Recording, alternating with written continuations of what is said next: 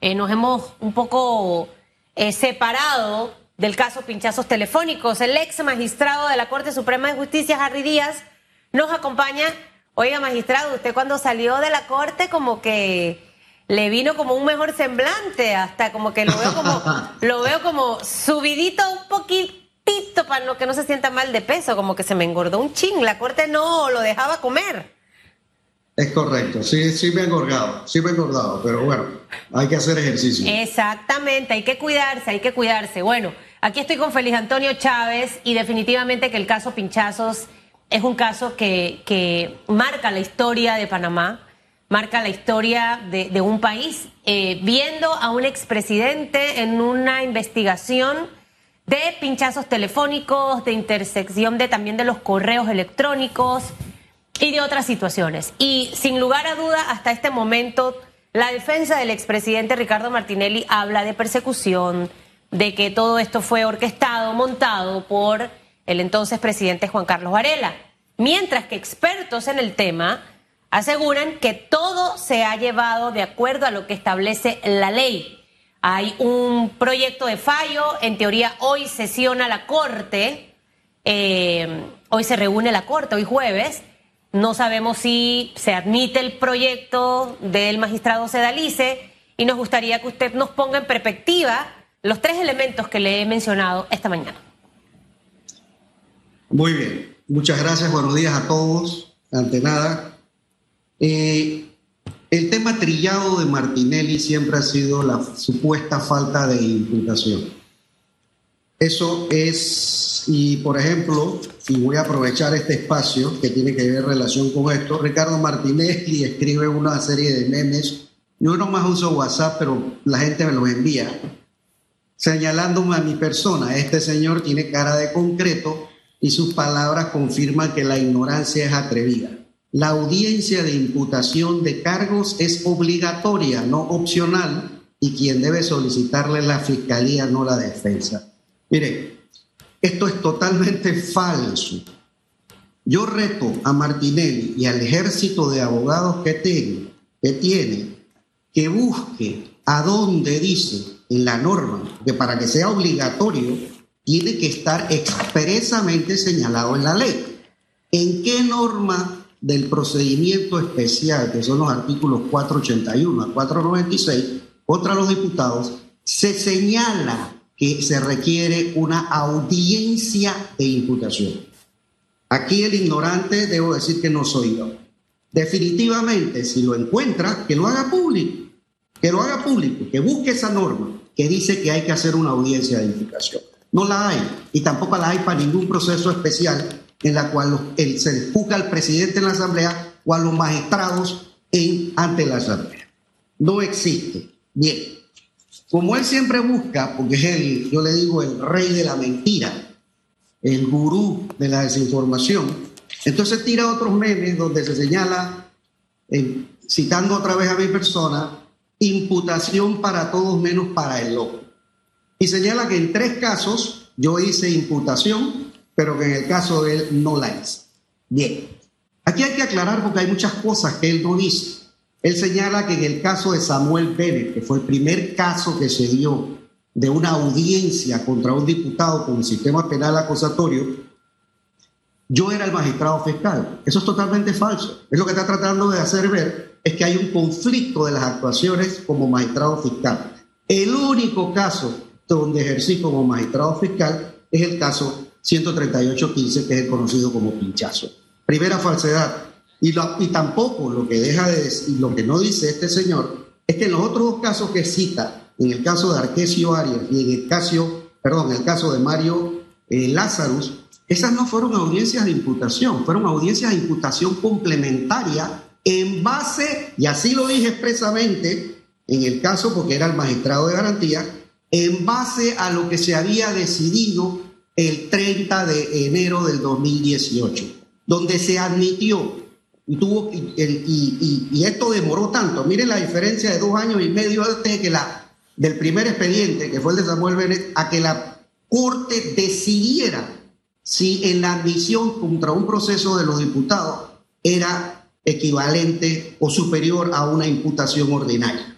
Bien, Y esto se debió así porque el grupo de magistrados que son atláteres, que son títeres de material, y esto, y esto te lo digo muy claramente, Ayú, Fábrega, Sedalice, Russo y De León, que se porta a veces como un satélite de, de la voluntad de Martinelli, no querían tocar el tema y siempre le daban largas y era un problema. Cuando se nos presentó un caso, que era el de, eh, el de los indultos, donde el magistrado Abel Zamorano era el, el, magistrado fiscal y Ayú Prado era el magistrado de garantía, Ayú Prado señaló que se había prescrito. Sin embargo, él apeló, ¿me están escuchando? Él apeló y se fue a pleno. Y el pleno, para ver si se había prescrito o no, tenía que tomar una decisión sobre el tema de la imputación. Por eso fue que en ese caso de los indultos se hizo análisis de algo que ya se había venía discutiendo por dos años y se tomó la decisión. Señor Díaz, una pregunta. Sí, em, em, es que me quedé y, me fui mientras hablaba. O sea, qué triste tener magistrados a disposición de alguien. O sea, el término de títere lo capto, pero satélite. Bueno, uno que falla a veces dependiendo de cómo está la marea. ¿Me explico? Y, yo, y te lo explico para que tengas una idea. Ese día, el, día 29 y 30 de enero del 2018, tuvimos reuniones extensas en el Pleno decidiendo ese tema de los casos de indulto y si había prescripción o no y cuándo, si había imputación o no. ¿Ok? Se explicó 15 veces que la ley está clara, que los artículos 488, numeral 4, para la admisión de un proceso contra un diputado exigía la prueba idónea del hecho imputado. O sea que para yo admitírtelo, yo tengo que tener la prueba idónea del hecho imputado. Ya dan por hecho que está imputado. Y cuando se ve el texto de las normas del artículo 489, 491A, que fue declarado inconstitucional, 492, si no me equivoco, ok, se habla de hecho imputado. Después de autorizada la investigación. ¿Cómo se les puede ocurrir? Porque esto fue una, una modificación que tuvo la ley 55 del 2012 en el tiempo de Martinelli, que deben recordar, y que esa ley es conocida como la ley blindaje de los diputados, donde se le concedían aún mayores beneficios al, al proceso especial. Bien. ¿Sí? ¿Perdón? Sí, eh, señor Díaz. Bueno, lo cierto también es que eh, hay un proyecto de fallo circulando en la Corte Suprema de Justicia y que por ahora es a favor de Martinelli. A su juicio, ¿usted qué espera de este proyecto de fallo? ¿Fallará la, Corte eh, en contra de la Corte Suprema de Justicia? Y también me llama la atención que cuando usted cuestiona a la Corte Suprema de Justicia, habla de mundo oscuro. ¿Qué prácticas del mundo oscuro circulan en la Corte Suprema?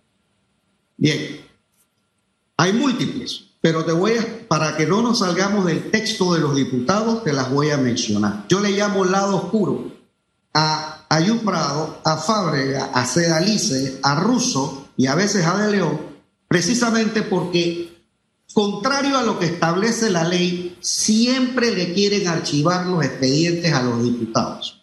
¿Ok? Bien. ¿Por qué le digo lado oscuro? Porque Fábrega, independientemente de que se admitió el tema de impregilo, donde incluso miente. Fábrega decía en el Pleno que Martinelli no estaba vinculado en la condena que se le hizo a Lavítola y, eh, y donde yo le dije totalmente falso, porque Martinelli sale mencionado en dos párrafos por lo menos de su participación en la corrupción que se dio en ese caso. Juzgado italiano, no lo querían admitir, al final la discusión fue tan fuerte que no les quedó más remedio que admitirlo. Pero Fábrega se mantuvo digo, ok, yo no estoy de acuerdo, pero yo, yo voy a quedarme con el expediente. ¿Qué significa eso? Que lo quería era controlar.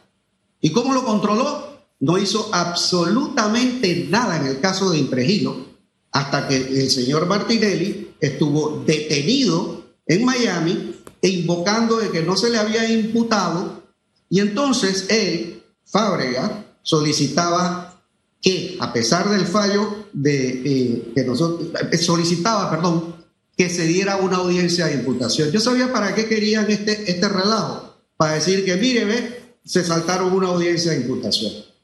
Cinco veces mandó una nota, me presentó un amparo ante la Corte, al, resto del pleno de la Corte.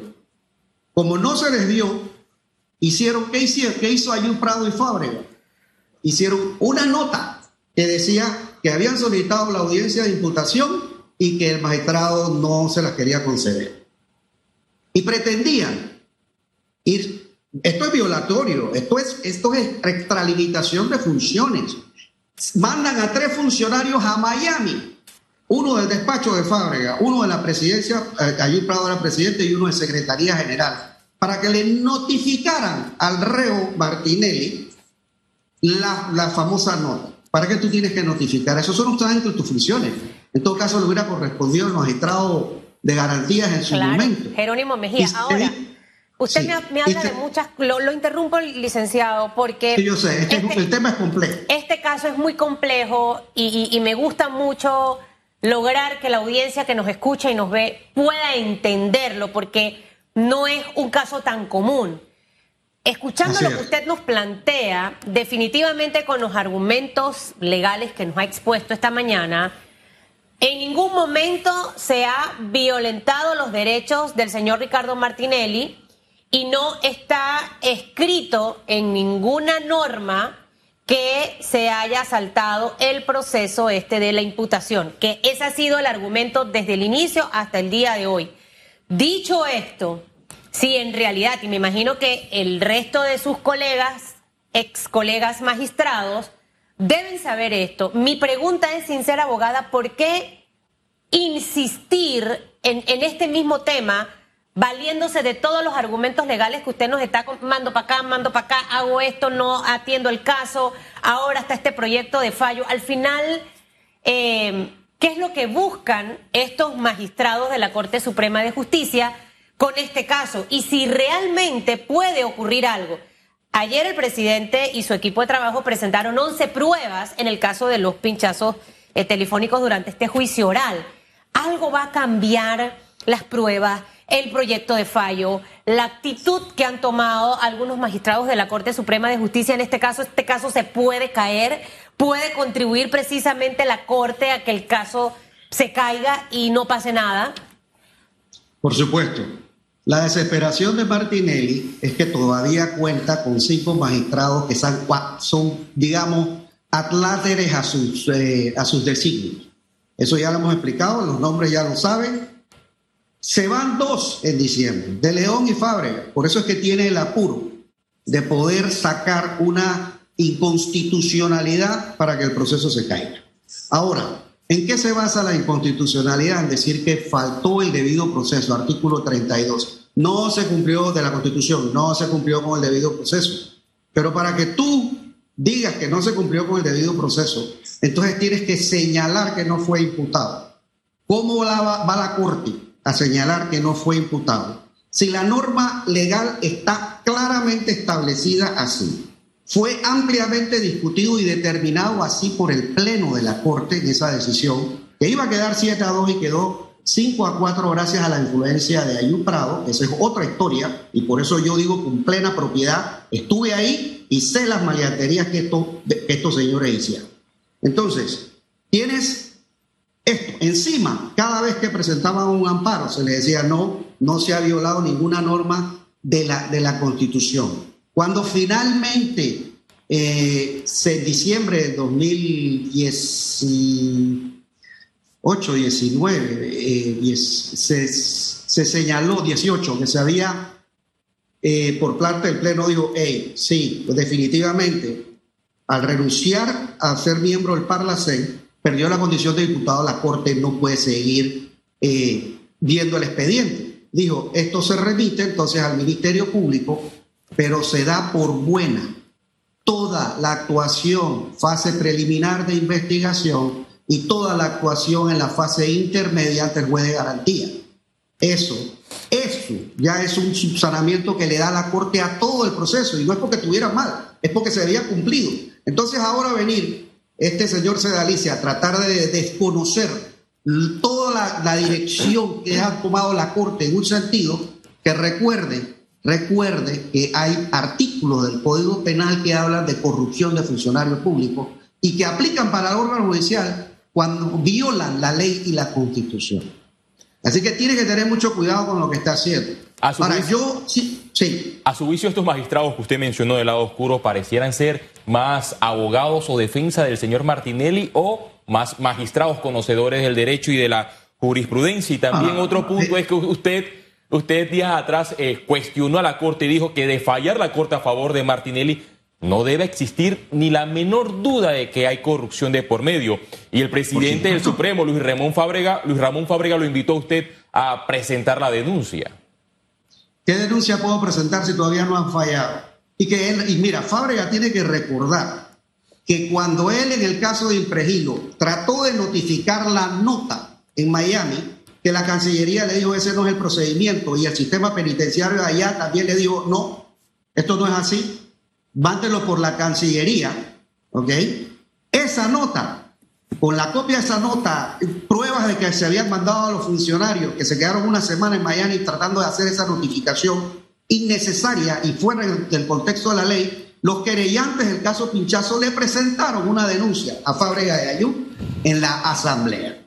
Incluso me pidieron a mí, como magistrado de garantía del caso, que explicara si yo había dado esa autorización o si esto, y, yo les amplié la nota y le dije, no, esto no tiene ninguna revisión por parte del juez de garantía, que era yo en el caso de Peilo, ¿ok? Y definitivamente, y así lo puse expresamente, definitivamente que esta actuación de estos dos magistrados, como mínimo, califica como abuso de autoridad. Así lo mandé a la asamblea. Tenías las pruebas de un lado, tenías la oposición de otro magistrado diciendo, señores, aquí hay abuso de autoridad. ¿Y ustedes qué creen que hizo la asamblea? Archivó el expediente, fue el primero que archivó porque sabía que era uno de los más, de los más contundentes que había contra estos señores. Por eso a Fábrega le da igual si se le presentan o no se le presentan a los magistrados, porque saben que en ese pacto de no agresión se archivan mutuamente expedientes. Parecen No más hay que- defensores de Martinelli, entonces, a su juicio. Eh, No. los magistrados parecieran más defensores de Martinelli que magistrados de la Corte. Este grupo sí. Este grupo sí. Y la preocupación que tiene Martinelli es que con las dos nuevas de- designaciones que se han hecho, que también son buenas designaciones, va a perder la mayoría que tiene. Y es que hay que recordar algo. El- la, Corte Suprema ha estado secuestrada por este lado oscuro. 2012-2013, presidente Moncada, condenado por actos de corrupción. 2014 a 2014, 15, 16, 17, Ayub Prado, que se re- reeligió en el cargo a pesar de haber prometido que fuéramos en, en- ¿cómo se llama? Alternando eh, eh, la presidencia como debe ser, es más, la ley debe cambiar. Dos, cuatro años. ¿Con qué? Con los votos de Russo y Sedalice. Equivocación de, de Varela, grave para la Administración de Justicia. Y él mismo reconoció que había tenido unas designaciones terribles con estos, estos dos funcionarios, su Russo y Sedalice. Después de esto vino, el, después del fallo del, del 30 de enero del 2018, Ayub Prado renuncia. Es cuando cambia, eh, de León cambia su voto. Ya lo había dicho en las discusiones, estoy de acuerdo con ustedes. Esto lo han explicado 15 veces.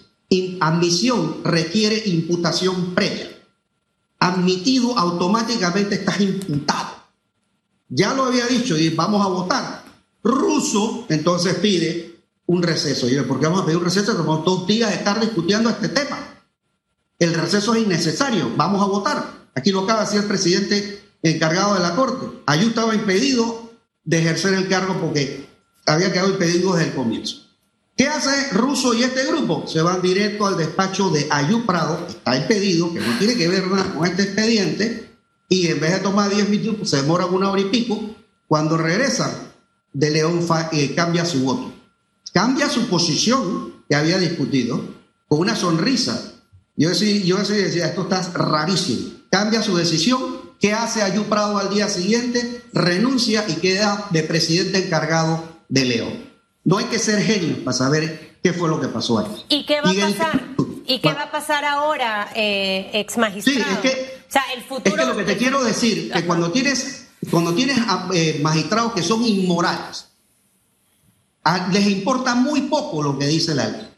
Así que estos cinco personas pudieran fallar a favor de una inconstitucionalidad y enredó todo el proceso. Y si eso ocurre, y si eso ocurre, ¿qué, ¿cuáles serían los argumentos legales para que esto no esto no pase? O al final puede ocurrir y ya allí muere el caso, no hay posibilidad de otro recurso para tratar de entender un poco. Y lo otro es que eh, definitivamente este, eh, está mal que magistrados, no solo con el caso del señor Ricardo Martinelli, sino, como usted bien lo mencionó, aquí hemos visto casos de muchos diputados de la Asamblea Nacional de Diputados que no pasa absolutamente nada en la Corte Suprema de Justicia. Solamente el caso del diputado Arquesio.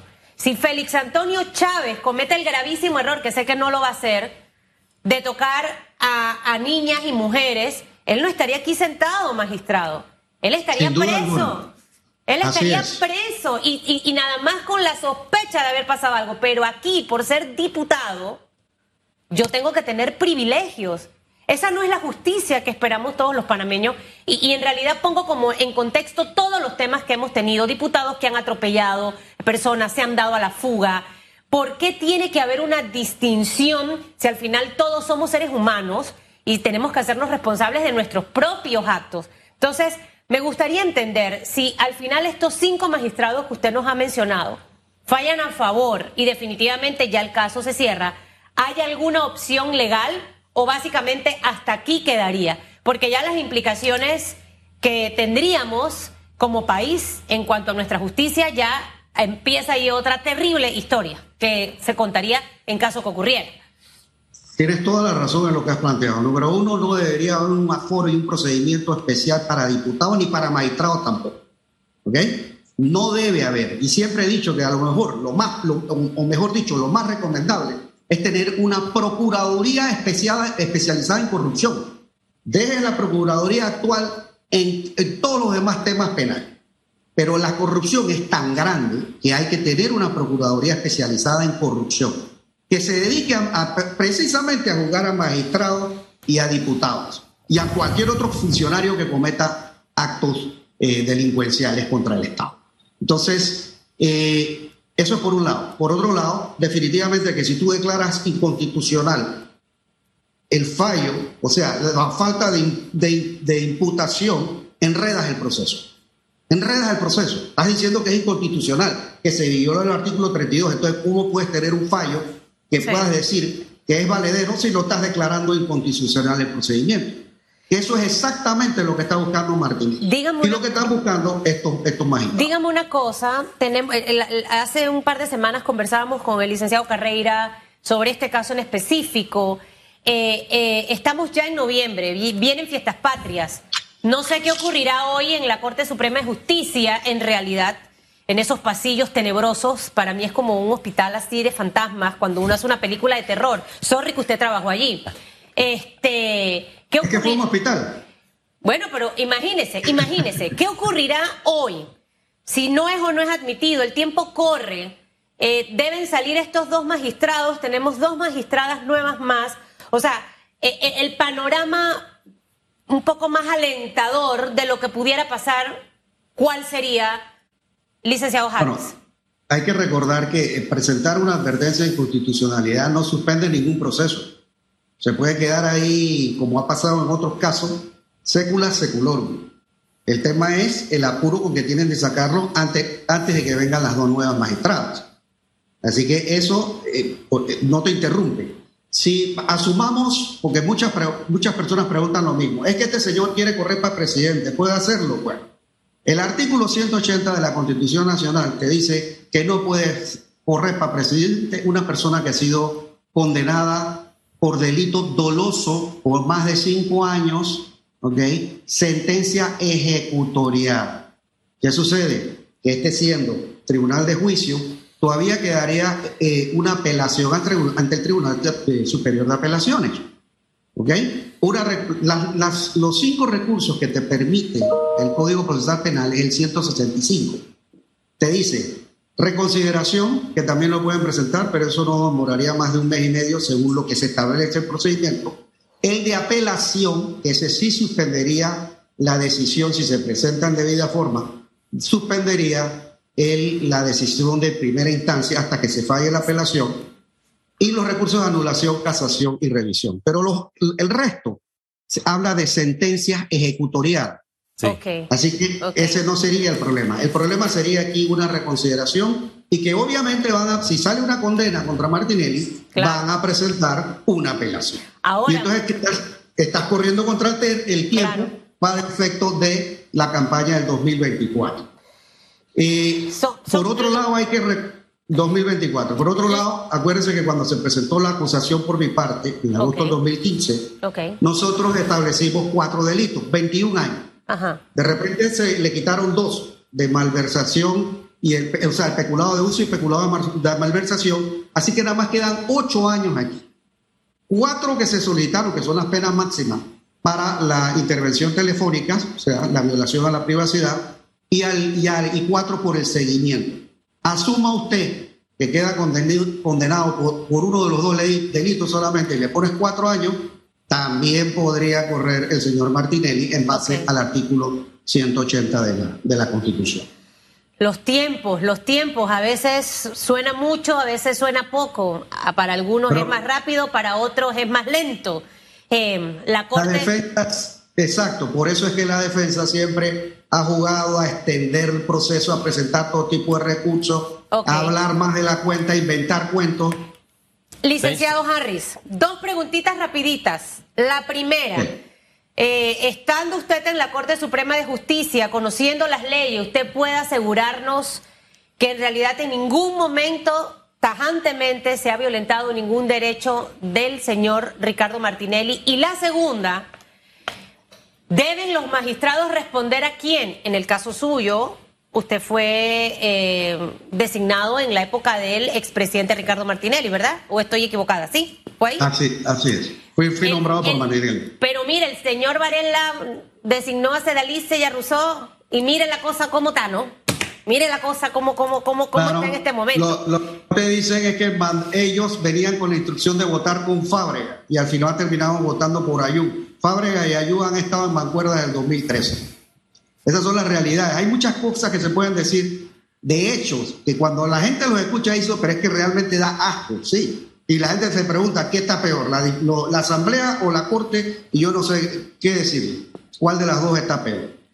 Eh, la corrupción ha hecho metástasis y por eso es que tenemos que garantizar que la administración de justicia funcione. Eso es, si, si, si no podemos condenar a una persona que está evidentemente pinchó, y esto hay que tenerlo bien claro, porque tratan de buscar que si el testigo protegido.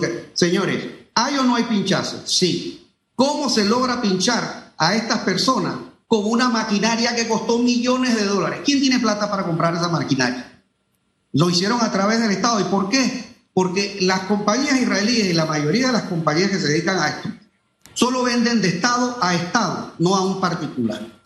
Consta que la maquinaria llegó al Consejo de Seguridad, ¿ok?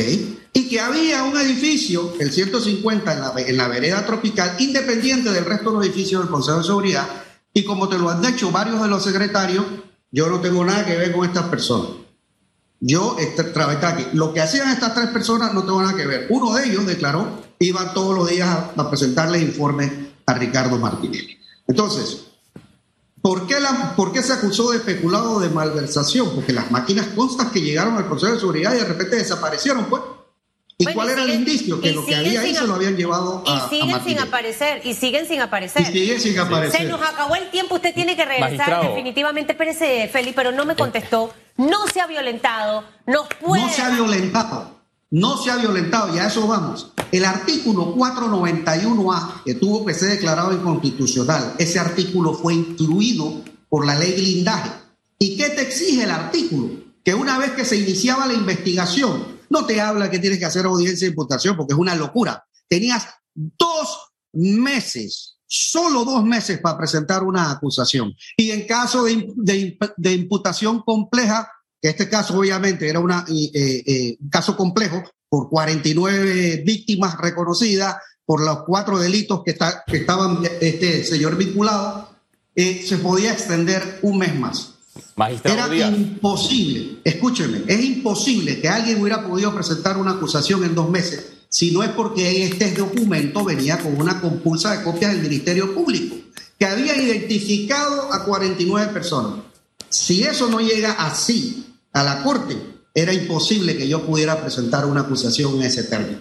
Por eso el magistrado Ortega, en el caso de comida deshidratada, dijo, también contra Martinelli, dijo, ojo, ojo, esto es imposible de cumplir y la Corte terminó a finales de ese año declarando inconstitucional, en noviembre creo de 2015, inconstitucional ese artículo, pero era el artículo que estaba vigente al momento en que yo tuve que presentar la acusación. Magistrado. La ley ha cumplido a cabalidad. Es que si no fuese por esos dos meses del artículo que, dicho sea de paso, fue declarado inconstitucional, usted no hubiese adelantado este proceso contra el expresidente Ricardo Martinelli. Me llama la atención una frase del magistrado Camilo Pérez en la década de los 80 cuando mencionó que la Corte Suprema de Justicia es un potrero lleno de garrapatas. y esta frase célebre eh, circula en los pasillos de la eh, Facultad de Derecho y Ciencias Políticas de la Universidad de Panamá, porque el magistrado Camilo impartía la cátedra de Derecho Romano y a todos los, que, los que estudiamos Derecho nos mencionan esta frase célebre por si algún día llegamos a la Corte Suprema de Justicia. Ya que usted fue nombrado por el señor Martinelli, ¿alguna vez eh, trató de sobornarlo, de presionarlo para que votara a favor de sus decisiones? Para nada. No, jamás me llamó para meterme eh, o, recomendarme que fallara a favor. Jamás lo hizo.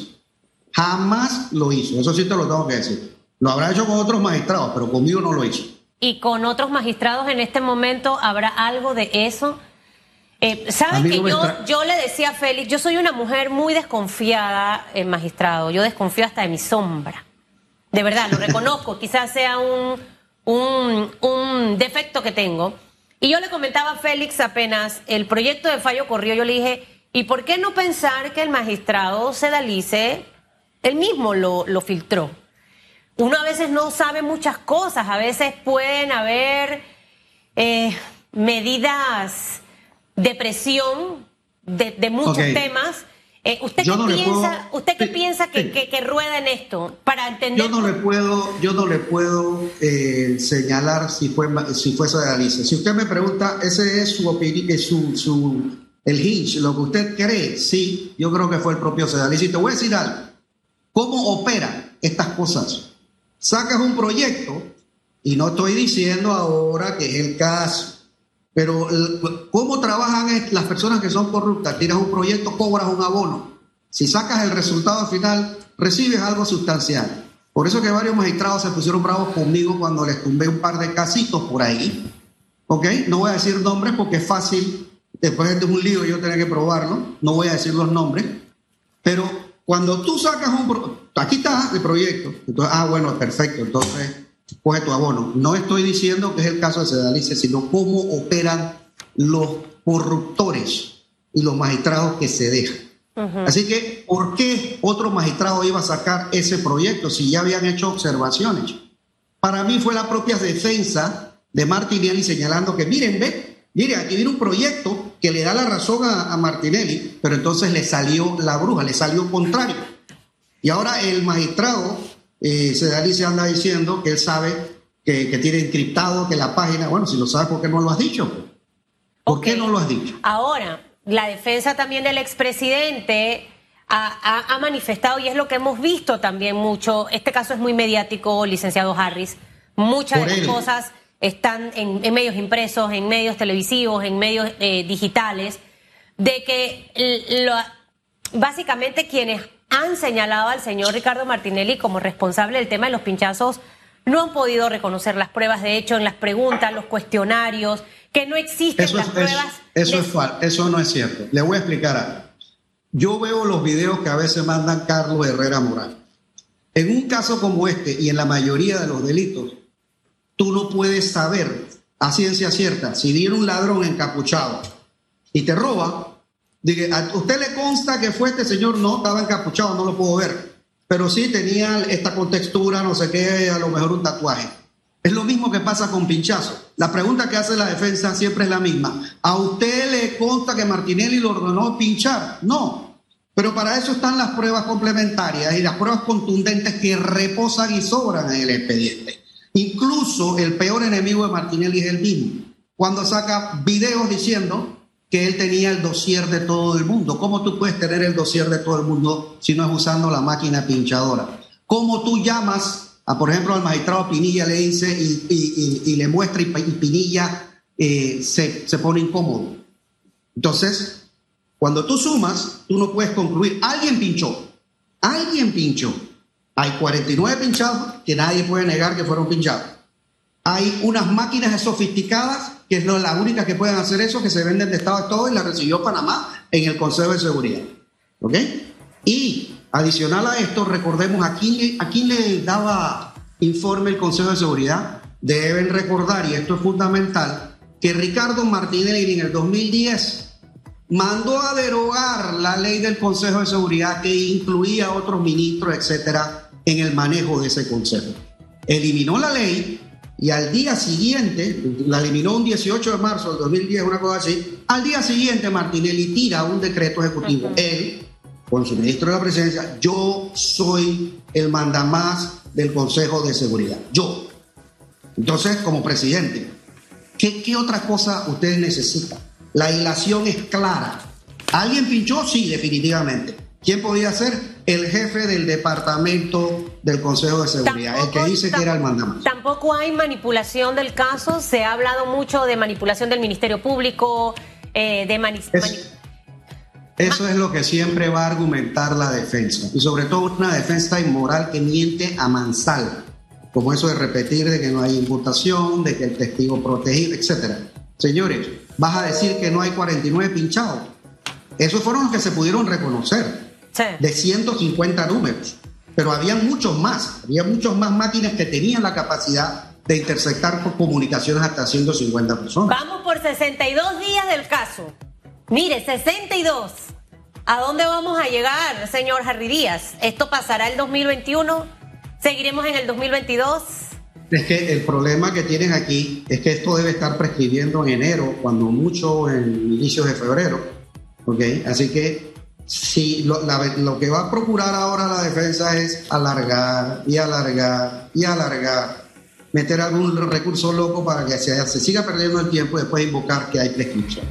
Acuérdense que eso es lo que estaban buscando, pero como está viendo que el, el caso ha marchado eh, eh, rápidamente, eh, o en teoría rápidamente, entonces el susto que tiene es que quiere ir entonces por la vía de la inconstitucionalidad de la supuesta violación al debido proceso. Bueno, esperaremos a ver qué ocurre. En este caso, definitivamente que sí. Eh, es, muy técnico, muy complejo. Ambas partes tienen posiciones distintas. Hemos escuchado hoy la del ex magistrado Harry Díaz y hoy continúa el caso, así que usted me imagino que también va para allá, señor Félix Antonio Chávez, ¿no? En su reportería. Me dicen que están las redes encendidas opinando con relación sí, ya estoy recibiendo mensajes, creo que hasta de los abogados del expresidente. Eh, eh, sí, claro, pero mire, yo, nada más que un 30 segundos más. Quien hace esto mediático es Martinelli, ¿ok? Y lo que pasa es que lo, lo que dice, por ejemplo, Carlos Herrera Morán es Martinelli cada vez que termina algo, hay un receso, manda a sus abogados a decir que está ganando el caso. Una cosa es lo que él dice y otra cosa es lo que realmente está pasando dentro del juicio oral. Así que eso hay que tenerlo muy, muy, muy claro. Estos señores son los expertos, los reyes de la desinformación. ¿Ok? Magistrado, es la primera vez que está con nosotros en radiografía. Esperemos que no sea la última. Estará en comunicación con nuestra productora Catherine Benítez para las próximas otros casos también que hay. Sí, sí. Eh, evaluar un poco el tema justicia, ¿no? No solamente centrarnos en, en este caso. Gracias por haber participado con nosotros, dado su punto de vista. Veremos qué ocurre en este caso y cuál va a ser el papel que desempeñe la justicia. Al final le conviene tanto a la justicia como al propio señor Ricardo Martinelli que esto se esclarezca. Ha, sido un, un crucis demasiado largo en el que hemos estado involucrados todos la justicia se a Martinelli, a Martinelli no le conviene que se esclarezca porque terminaría condenado. Por eso es que está haciendo toda la desinformación que hace. Pero al país le conviene que haya administración de justicia, no solamente al hijo de la planchadora, como dicen por ahí, sino a todos. Principalmente a los de cuello blanco. Así es. Veremos qué ocurre, señor Harry Díaz. Que tenga buen jueves.